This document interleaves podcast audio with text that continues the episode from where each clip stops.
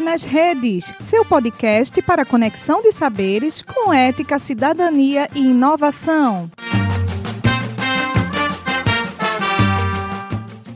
Olá, bem-vindos ao nosso podcast. Nós somos alunos do terceiro período do curso de Saúde Coletiva da Universidade de Pernambuco. Nesse podcast vamos falar sobre as vacinas contra a Covid-19 usadas no Brasil. Muito obrigado pela sua atenção. Como as vacinas ativam a defesa do organismo?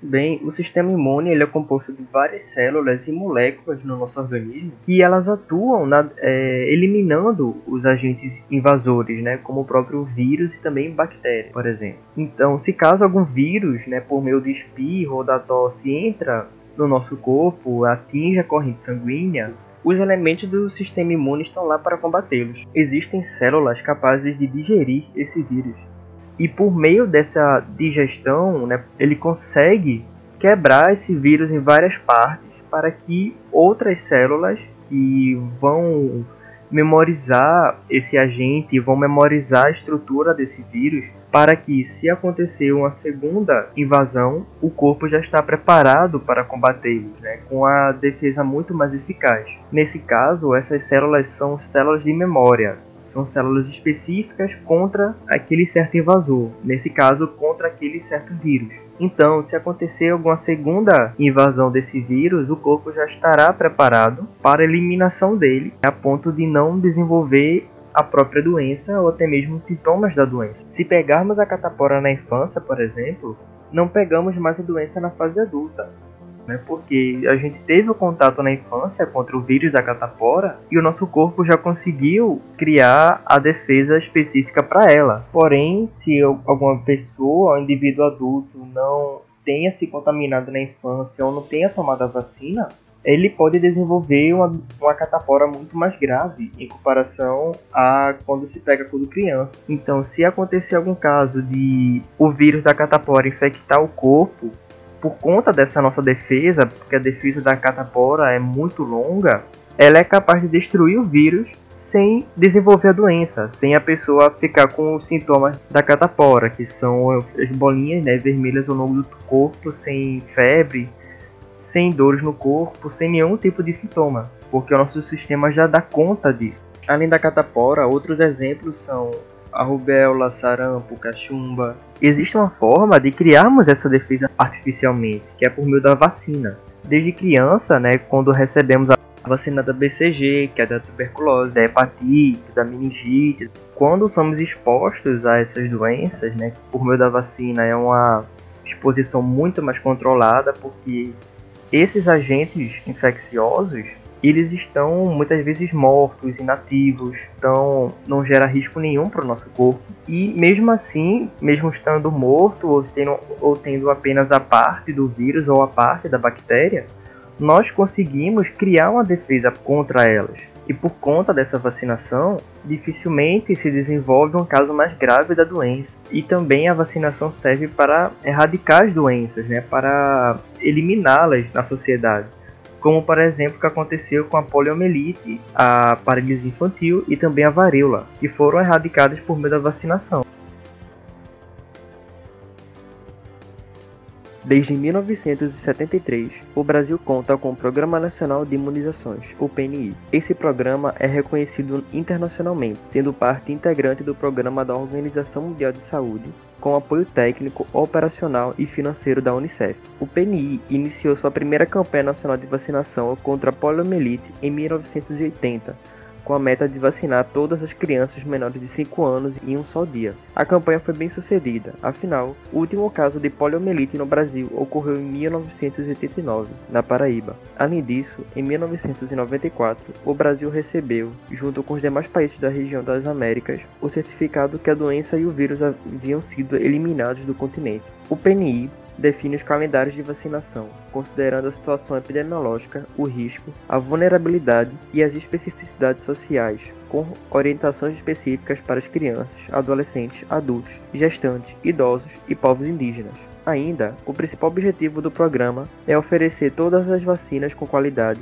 a todas as crianças que nascem anualmente em nosso país, tentando alcançar coberturas vacinais de 100% de forma homogênea entre todos os municípios e em todos os bairros do Brasil.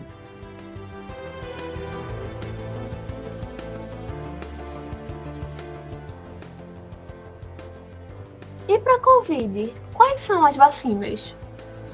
No Brasil, estão sendo utilizadas quatro tipos de vacinas: a Coronavac, AstraZeneca, Pfizer e Janssen. E você não precisa se preocupar com a escolha. E essas vacinas, elas são seguras? Todas elas foram submetidas a rigorosos protocolos de testagem e são consideradas seguras e eficazes para se proteger da Covid-19. A vacina da farmacêutica chinesa Sinovac, que também é produzida no Brasil em parceria com o Butantan e chamada de Coronavac, foi a primeira vacina a ser aprovada para uso aqui no Brasil. Essa vacina utiliza uma versão inativada do vírus. Isso quer dizer que o vírus foi exposto ao calor ou a produtos químicos para não ser capaz de se replicar. Uma vez injetado via intramuscular, o vírus é detectado pelo sistema imunológico que desenvolve formas de combatê-lo. A eficácia geral do imunizante pode chegar a 62,3% quando o intervalo entre a primeira e a segunda dose da vacina de 21 a 28 dias. Até o momento, a vacinação por Coronavac só pode ser feita em pessoas que tenham pelo menos 18 anos. A AstraZeneca, vacina de Oxford que é produzida pelo Brasil em parceria com a Fiocruz, é uma vacina que utiliza o que chamamos de vetor viral a primeira dose da vacina já garante eficácia geral de 76% dos 22 aos 90 dias após a aplicação. Por isso é necessário manter o longo intervalo entre as doses, e após a segunda dose ela tem eficácia geral de 82%. Para casos mais graves da doença, a eficácia foi 100%, já que não houve internações hospitalares no período de teste. A Pfizer, produzida pela empresa alemã BioNTech, começou a ser utilizada no país em maio. Ainda não tem produção dessa vacina aqui no Brasil, mas está prevista para 2022 em parceria com o laboratório Eurofarma. A imunização pode ser feita em pessoas a partir dos 12 anos. É uma vacina que utiliza o RNA mensageiro, que carrega o código genético do SARS-CoV-2 e estimula o organismo gerar anticorpos contra o vírus. Requer a aplicação de duas doses e o fabricante recomenda um intervalo de 21 dias, prazo esse que foi estendido para 12 semanas no Brasil, já que pesquisas mostram imunidade já na primeira dose. A Pfizer tem eficácia geral de 90%, pode chegar a 95%. A imunização com a vacina Janssen da norte-americana Johnson Johnson acontece com apenas uma dose. Após 14 dias da aplicação da primeira dose, verificou-se a eficácia global de 66,9%. Utiliza a tecnologia de vetor viral, um vírus enfraquecido que transporta os genes virais para dentro das células, estimulando a resposta imunológica.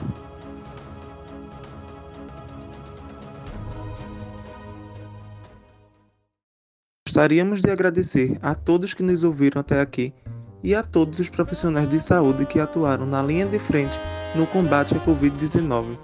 E gostaríamos de homenagear aqueles que infelizmente não conseguiram chegar até aqui.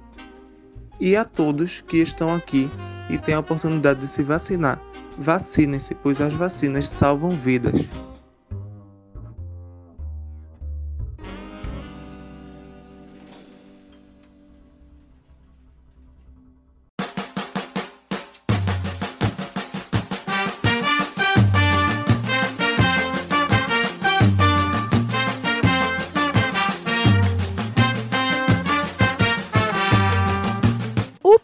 Nas redes, seu podcast para conexão de saberes com ética, cidadania e inovação.